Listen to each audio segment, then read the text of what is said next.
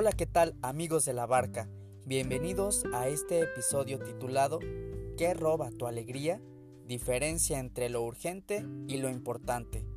Te saludan los micrófonos Miguel Betancourt y te hago una invitación para que te quedes conmigo unos minutos, me permitas hablar a tu oído con un eco de la palabra divina. Recuerda, conecta tu vida al corazón. Hoy partimos de una pregunta. ¿Qué roba tu alegría? Ya en la segunda temporada dediqué un episodio para hablar de la alegría. Si gustas, puedes darte una vuelta por aquellos capítulos. Se encuentran disponibles en las plataformas digitales. Me ha parecido ahora muy valioso reflexionar de nuevo sobre ella, teniendo como contexto el domingo de Gaudete, la iglesia celebrando este gozo y júbilo esperando la próxima Navidad. El tono rosado que se ha ocupado en la liturgia, además de este tercer domingo de Adviento, también se ocupa el cuarto domingo de Cuaresma, anunciando el júbilo de una próxima vida nueva. Claro, el Gaudete anuncia una próxima vida nueva de la Navidad y el domingo de Letare anuncia la próxima vida nueva de la resurrección después de la pasión y muerte de Jesús para la que cada uno en los distintos tiempos litúrgicos prepara. Hemos de decir respecto a la alegría que es un fruto del Espíritu Santo, como dice San Pablo en sus cartas, tanto que a los tesalonicenses les dice, estén siempre alegres. Y añade una serie de recomendaciones muy peculiares, particulares de la vida cristiana. Lucas, por otra parte, es el autor por excelencia que trata sobre el gozo. Si queremos hablar de la alegría, seguro que entre sus páginas nos encontramos con aquellas escenas descritas recurrentes al júbilo en, que se ven rodeadas aquellas personas que asumen, que aceptan el, el proyecto de Dios. Ello pues claramente hace experimentar la felicidad. Una recomendación para seguir las huellas de la alegría cristiana bien sería una lectura orante del Evangelio de Lucas. Sus textos dibujan la alegría de María ante el anuncio de Jesús en distintos momentos de su vida, la alegría de la resurrección ante aquellos primeros testigos de que Jesús vuelve a la vida y ha vencido a la muerte.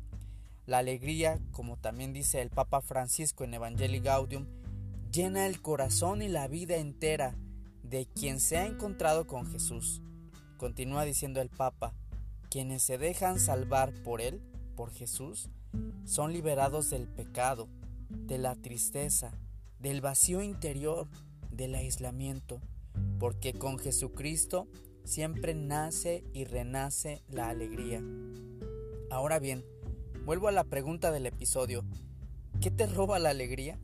Es que a veces pienso que confundimos o nos dejamos llevar por las trampas de una cultura que alaba lo inmediato, que al fin de cuentas se vuelve efímera. Entonces sin darnos cuenta, la alegría que brota del encuentro con Jesús se nubla, se marchita, con situaciones meramente intrascendentes a las que muchas veces damos más valor del que merecen.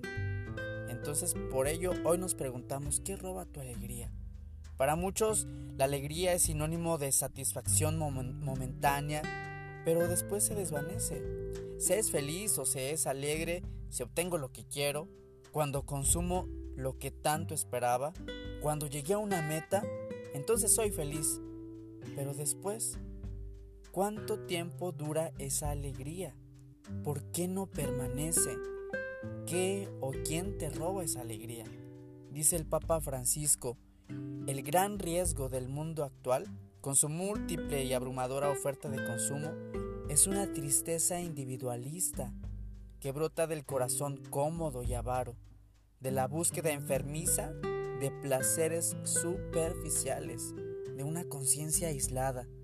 Entonces cuando la vida interior se clausura en los propios intereses, ya no hay espacio para los demás, ya no entran los pobres, ya no se escucha la voz de Dios, ya no se goza de la dulce alegría de su amor, ya no palpita el entusiasmo por hacer el bien. los creyentes, cada uno de nosotros, aún siendo católicos, caemos o podemos correr el mismo riesgo, cierto y permanente. Incluso muchos puede ser que en algún momento caigamos en este vacío y nos convirtamos en seres resentidos, quejosos, sin vida. Dice el papá, esta no es la opción de una vida digna y plena. Este no es el deseo de Dios para nosotros, una vida sin alegría.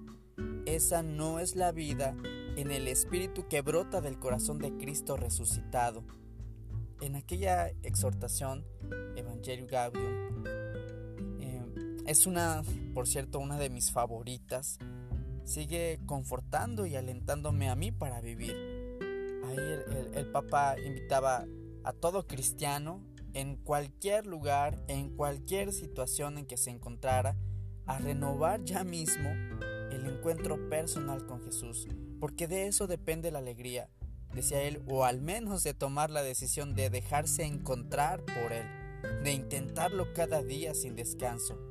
El Papa insistía, no hay razón por la que alguien piense que esta invitación no es para él, porque nadie queda excluido de esta alegría reportada por el Señor. Al que arriesga, el Señor no lo defrauda. Y cuando alguien da un pequeño paso hacia Jesús, descubre que Él ya lo esperaba con los brazos abiertos. Amigos, hoy es momento para decirle a Jesucristo, tal vez como quien susurra en secreto, en voz baja, algo que en realidad es un grito suave del alma.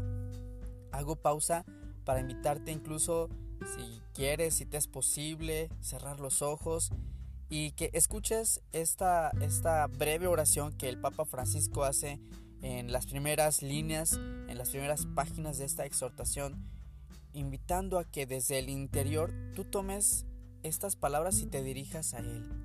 Escribía el Papa, Señor, me he dejado engañar, de mil maneras escapé de tu amor, pero aquí estoy otra vez para renovar mi alianza contigo. Te necesito. Rescátame de nuevo. Señor, acéptame una vez más entre tus brazos redentores. Hazme experimentar el gozo de tu salvación. Me hace falta sonreír de nuevo y de verdad.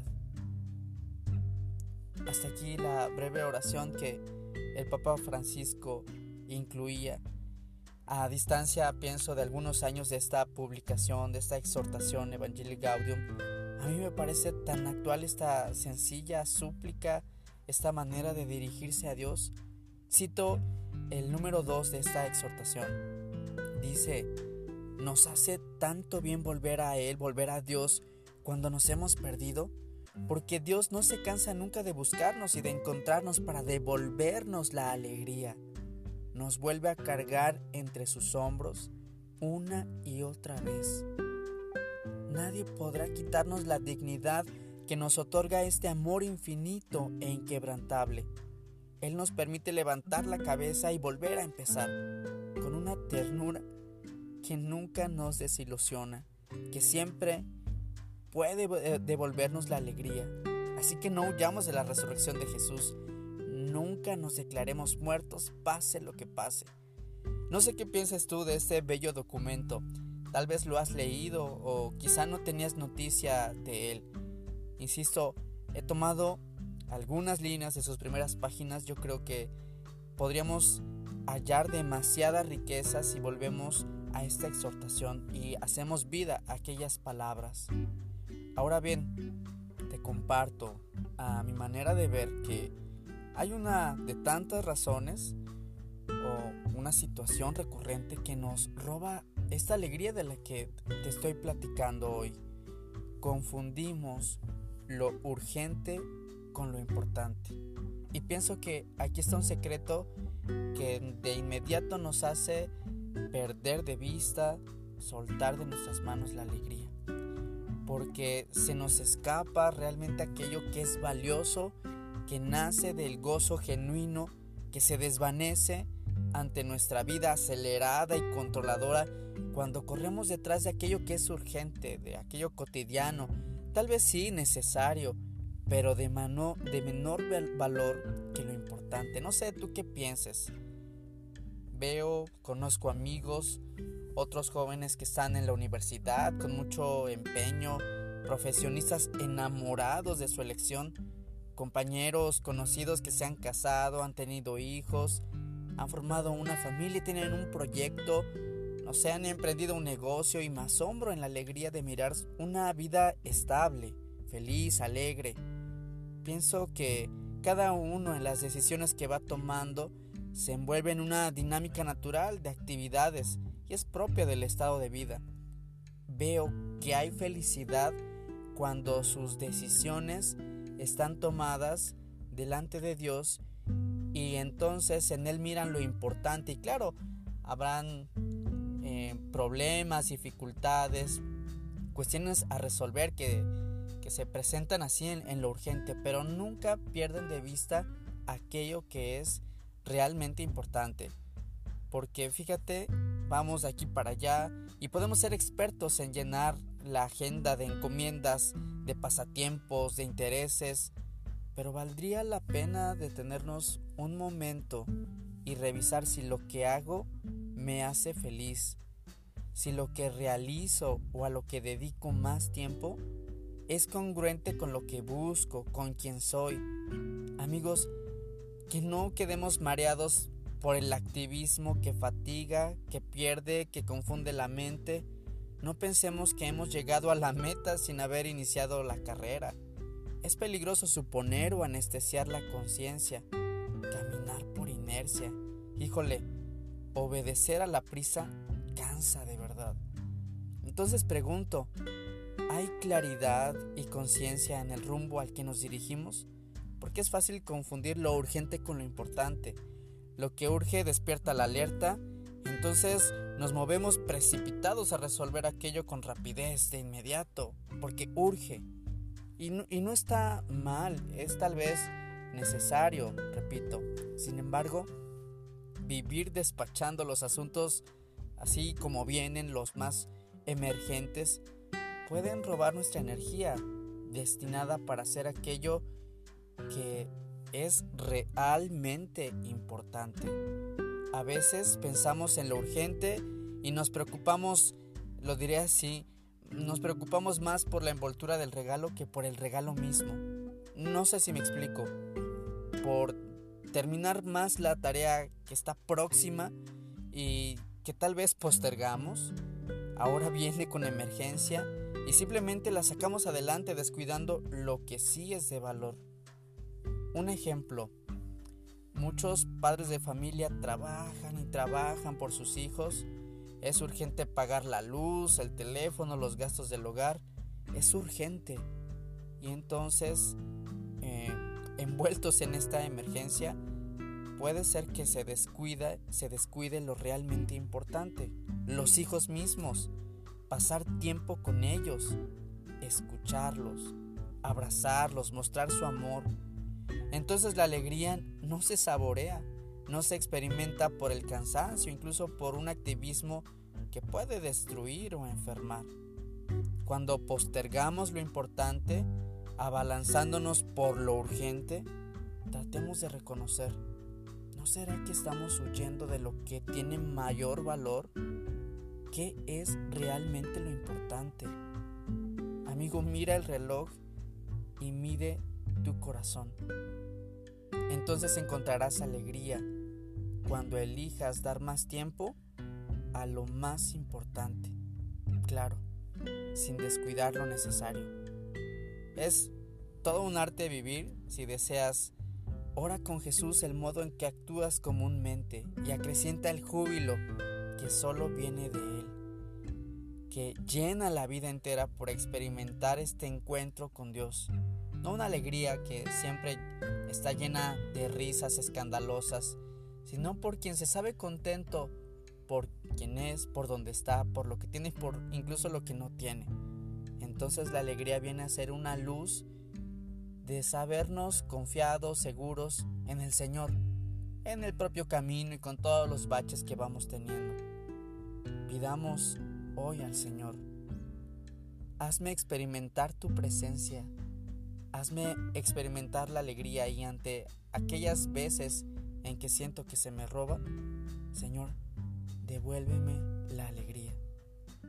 Amigos, llegamos al final de este episodio. Ojalá compartas este podcast con tus amigos. No lo olvides, conecta tu vida al corazón. Hasta la próxima.